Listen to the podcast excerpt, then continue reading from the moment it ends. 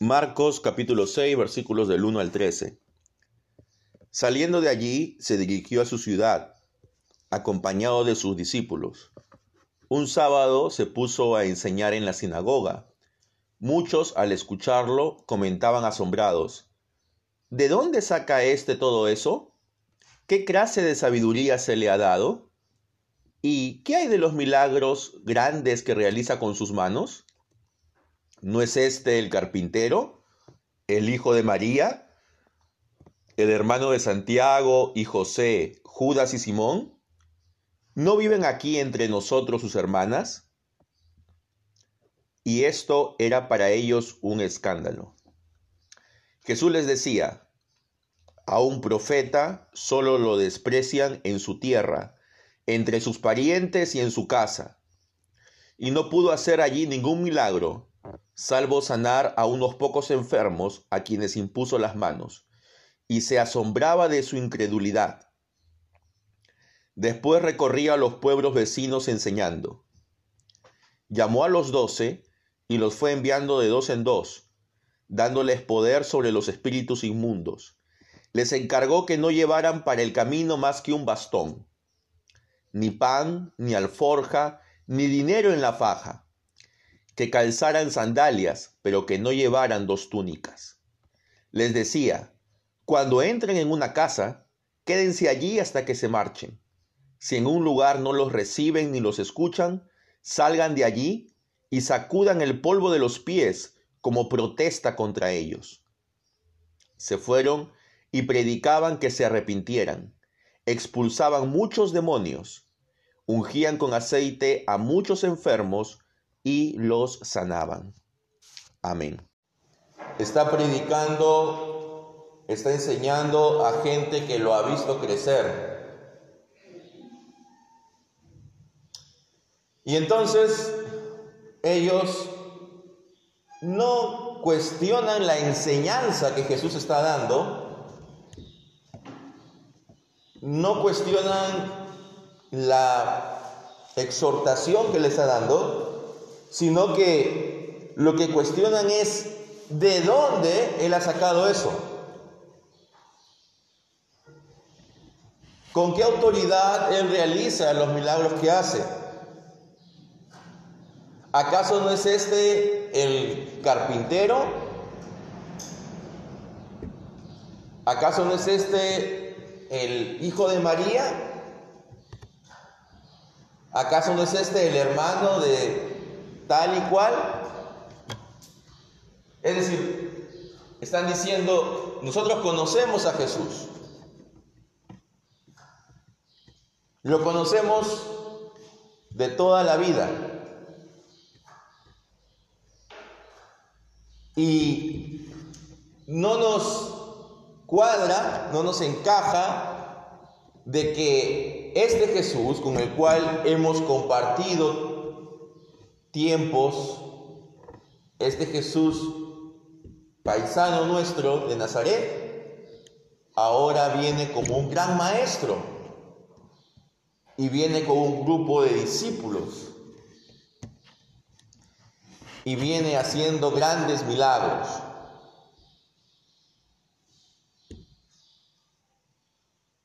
Eso no puede caber en nuestra mente.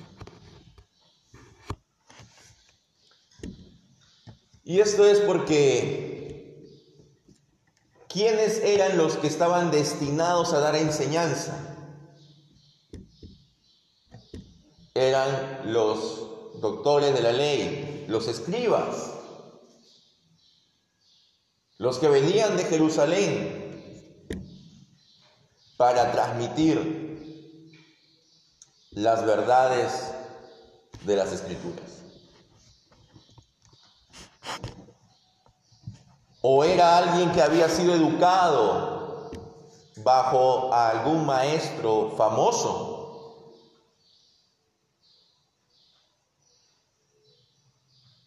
no. Alguien que había dedicado su vida al trabajo manual, cuyo padre también se había dedicado al trabajo manual. Y entonces por esta razón, ellos no muestran fe, no tienen fe. Entonces aquí podemos ver algo, hermanos. Podemos ver cuando las personas tienen prejuicios. Y cuando no analizamos el fondo de las cosas, sino las formas. Cuando no analizamos el contenido del mensaje, sino la presentación, la envoltura con la que viene ese mensaje.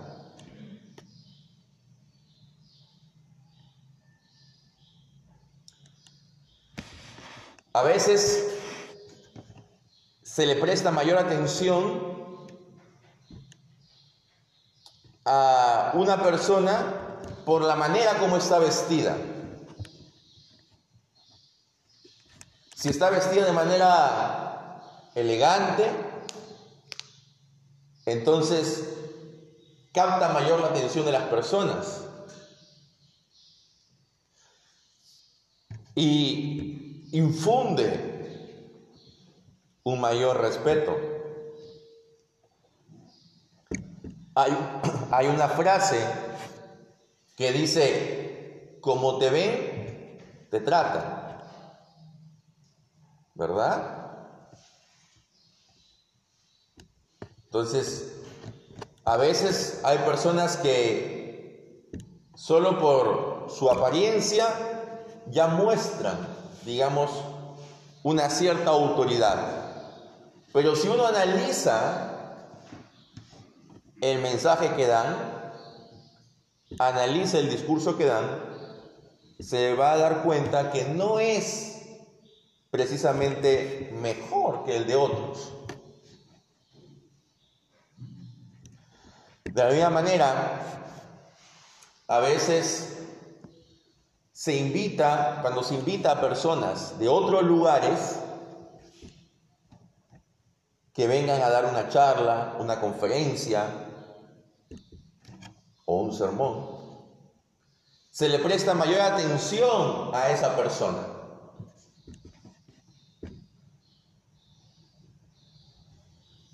Y si esa persona viene de Norteamérica o de Europa, con mayor atención todavía.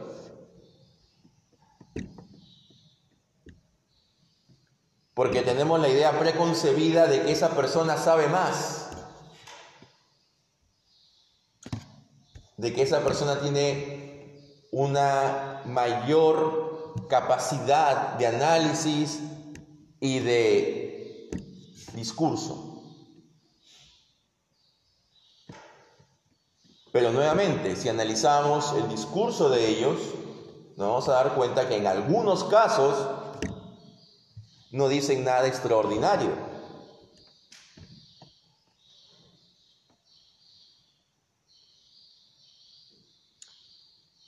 Entonces, ¿qué es lo que le pasaba aquí a Jesús?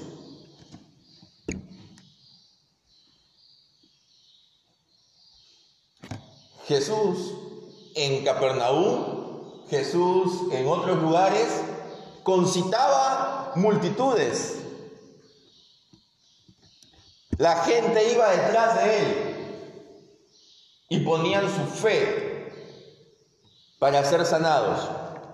Jairo, el principal dirigente de la sinagoga de Capernaum, se postraba delante de Jesús.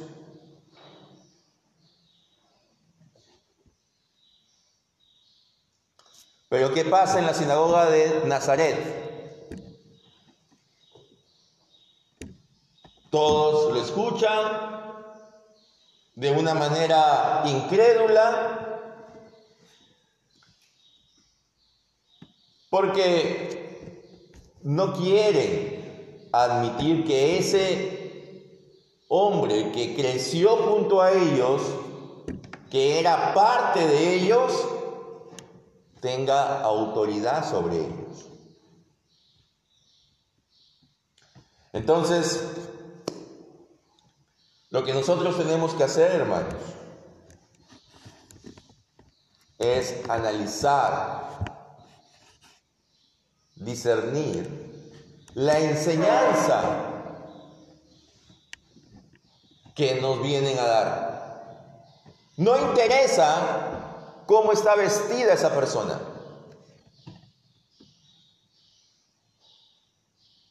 No interesa su origen,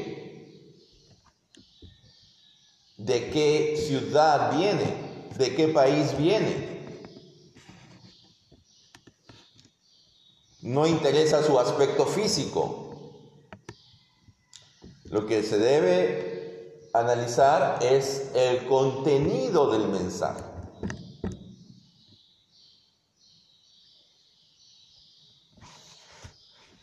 Y es interesante que aquí la gente de Nazaret no cuestiona el contenido. Lo que está cuestionando es de dónde él ha obtenido ese conocimiento.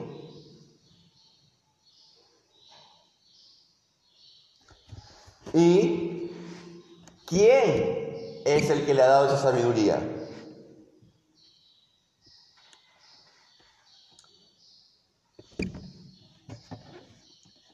¿Importa saberlo?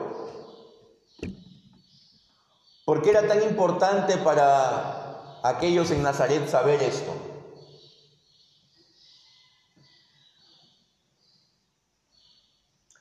Entonces, cuando nosotros vamos al Evangelio, nos muestra una y otra vez de que es Dios Padre directamente quien le da sabiduría a Jesús. Y por supuesto con la naturaleza divina que también tiene Jesús, pero que la gente en Nazaret no sabía, también él podía hablar con autoridad y podía interpretar correctamente las escrituras.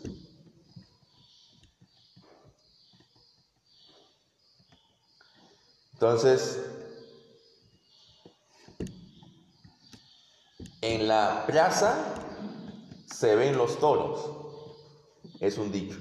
Es decir, cuando uno está enseñando, pues debe ser analizado su enseñanza,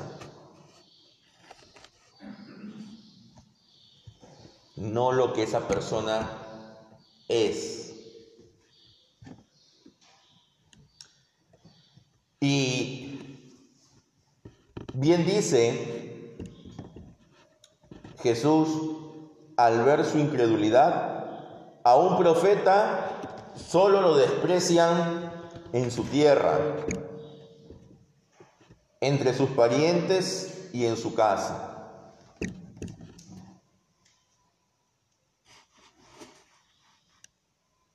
Jesús había recibido una gran atención en otros lugares, pero en Nazaret no. Y por eso es que allí no hizo ningún milagro. Ya hemos visto cómo la fe es el vehículo mediante el cual Jesús actuaba.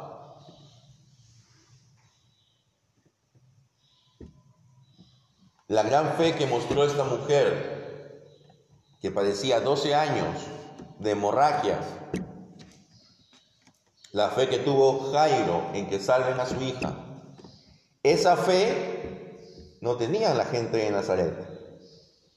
Por eso es que solamente pudo a algunos enfermos sanar.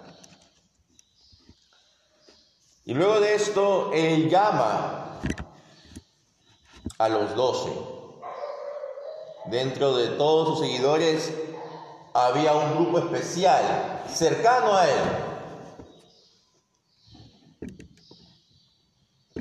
Los doce. Y a estos doce los envía de dos en dos. y les da poder y les pide que no vayan sino solo con lo estrictamente necesario. ¿Para qué? Para que ellos puedan formar parte del lugar al que van.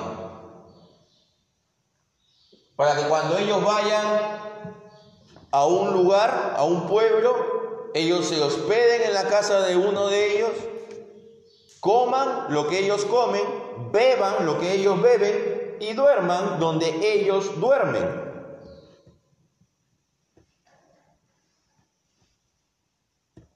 Para que se identifiquen con el pueblo. Para que muestren su dependencia de Dios.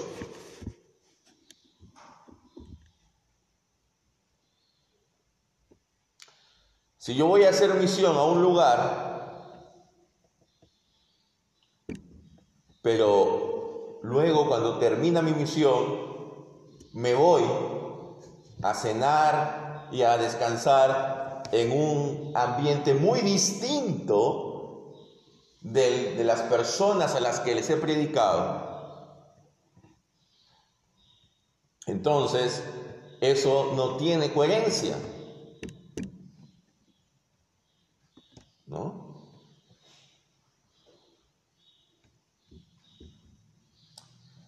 Hay una actitud paternalista muchas veces en las misiones, donde yo voy, ¿no? Yo vengo de otro lugar y yo voy y te miro, ah, aquí están estos pobrecitos, ¿no? Entonces, les voy a dar algo, voy a estar con ellos un rato y luego me voy, ¿no? A seguir disfrutando de mis comodidades. Esa fórmula misionera no era la que Jesús empleó.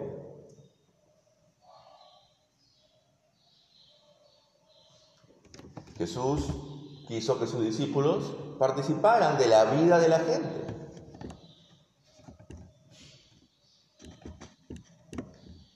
y que dependieran de Dios. Para que de esa manera, de forma práctica, mostraran su fe en Dios. Porque si eso es lo que están enseñando, tienen que mostrarlo. Les enseña a no ser interesados. Si alguien les abre una casa, tienen que quedarse en esa casa hasta que se vayan del pueblo. No es que ya me abrieron una casa y de repente al día siguiente voy a otro lugar que es más bonito, que de repente tiene una mejor cama para acostarme, que de repente sirven mejor comida. Ah, entonces a los que me recibieron primero les digo gracias, me voy para el otro lado.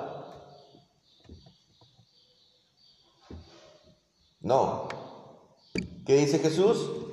Quédense allí donde les reciben primero hasta que se vayan del lugar. Pero si nadie los recibe, si nadie los escucha en ese pueblo, cuando salgan de allí, sacudan el polvo de sus pies. Y eso era una manera de decir de que ellos estaban fuera ese pueblo estaba fuera de el nuevo Israel que estaba formando Jesús. Ese pueblo estaba bajo condenación.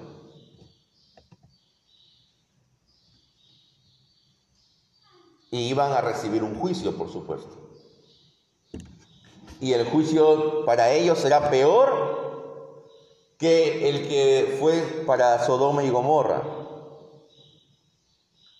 Eso que nos demuestra, hermanos, de que no hay pecado más grande que la incredulidad,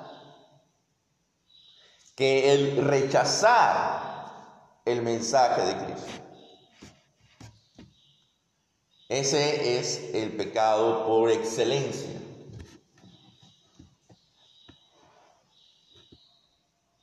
Y el que merece un mayor castigo,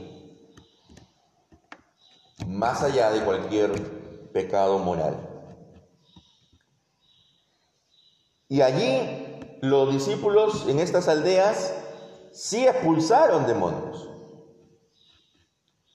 Y sí ungían con aceite a muchos enfermos y los sanaban. Entonces aquí hay una comparación.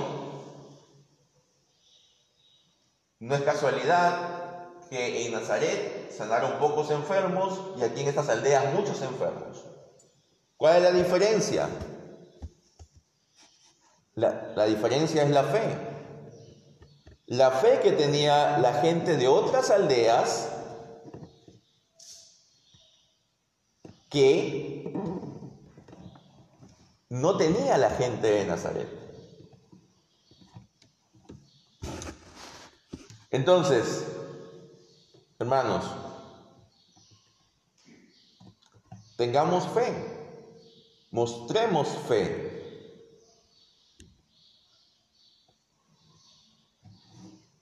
en el actuar de Jesús, en el actuar diario que hace Dios en nuestra vida.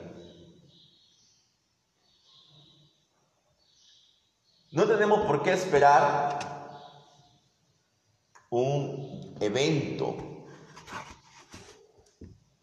A veces en la iglesia evangélica hay una tendencia a, a organizar eventos, ¿no?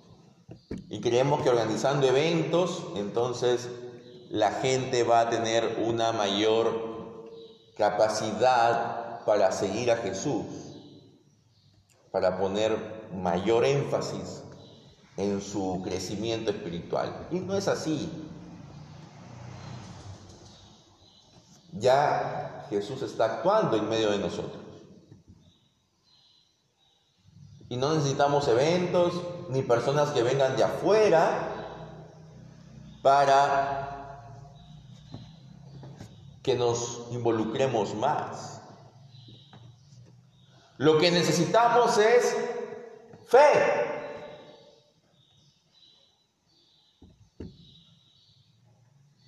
Y debemos pedirle a Dios que nos dé esa fe. Esa fe que puede obrar milagros en medio nuestro. Y debemos, hermanos, estar desafiados a hacer misión. Muchas veces una de las excusas que nosotros ponemos para no hacer misión es que no tenemos dinero. es que no contamos con los recursos suficientes para hacerlo. Pero sin embargo, aquí, en el modelo que nos está dando nuestro Señor Jesús, no era necesario una gran planificación. No era necesario levantar fondos por un año ¿Qué fue lo que hizo Jesús? Vayan. Vayan con lo que tienen puesto.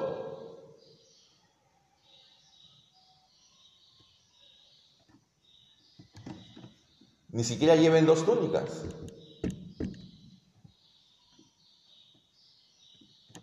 Y la gente que está en esos lugares, ellos los atenderán, los acogerán. Entonces, eso implica que nosotros también debemos desafiarnos, hermanos, a realizar la obra de Dios. Y para realizar la obra de Dios no necesitamos grandes cantidades de dinero. Lo que necesitamos es principalmente la disposición de las personas. Si la persona está dispuesta a trabajar, si la persona está dispuesta a seguir a Jesús, entonces la misión se hará.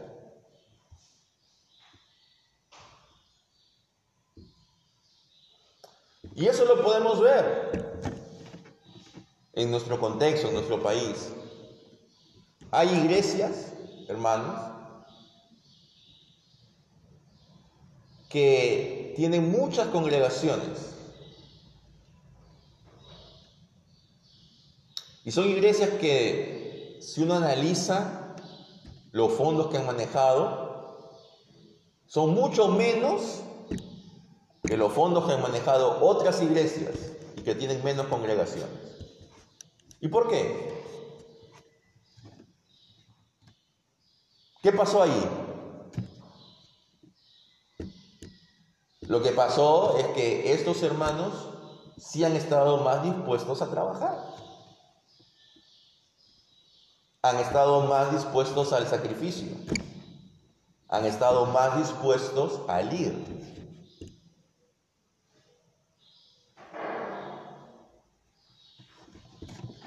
Entonces, no, no, nos pongamos excusas, ni barreras, ni límites para hacer la obra de Dios. Y empecemos con la gente que está en nuestro alrededor. Para eso no necesitamos mayores ingresos. Estás invitando a hermanos, a vecinos, a amigos, los estás invitando a la iglesia.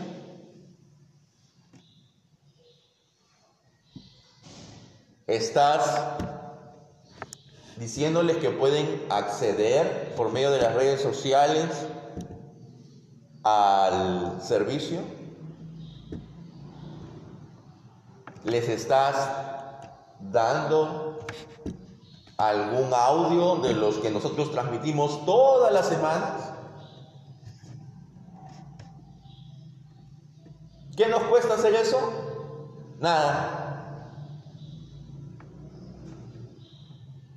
Pero lo estamos haciendo. Entonces, hermanos, aprovechemos lo que tenemos. Aprovechemos y valoremos lo que tenemos antes que quizás lo perdamos. Porque como se dio en la parábola donde Jesús dice, al que hizo un buen uso de lo que se le dio, ¿qué va a pasar? Se le dará más. Y al que hizo un mal uso o al que no hizo ningún uso, aún eso poco que se le dio se le va a quitar.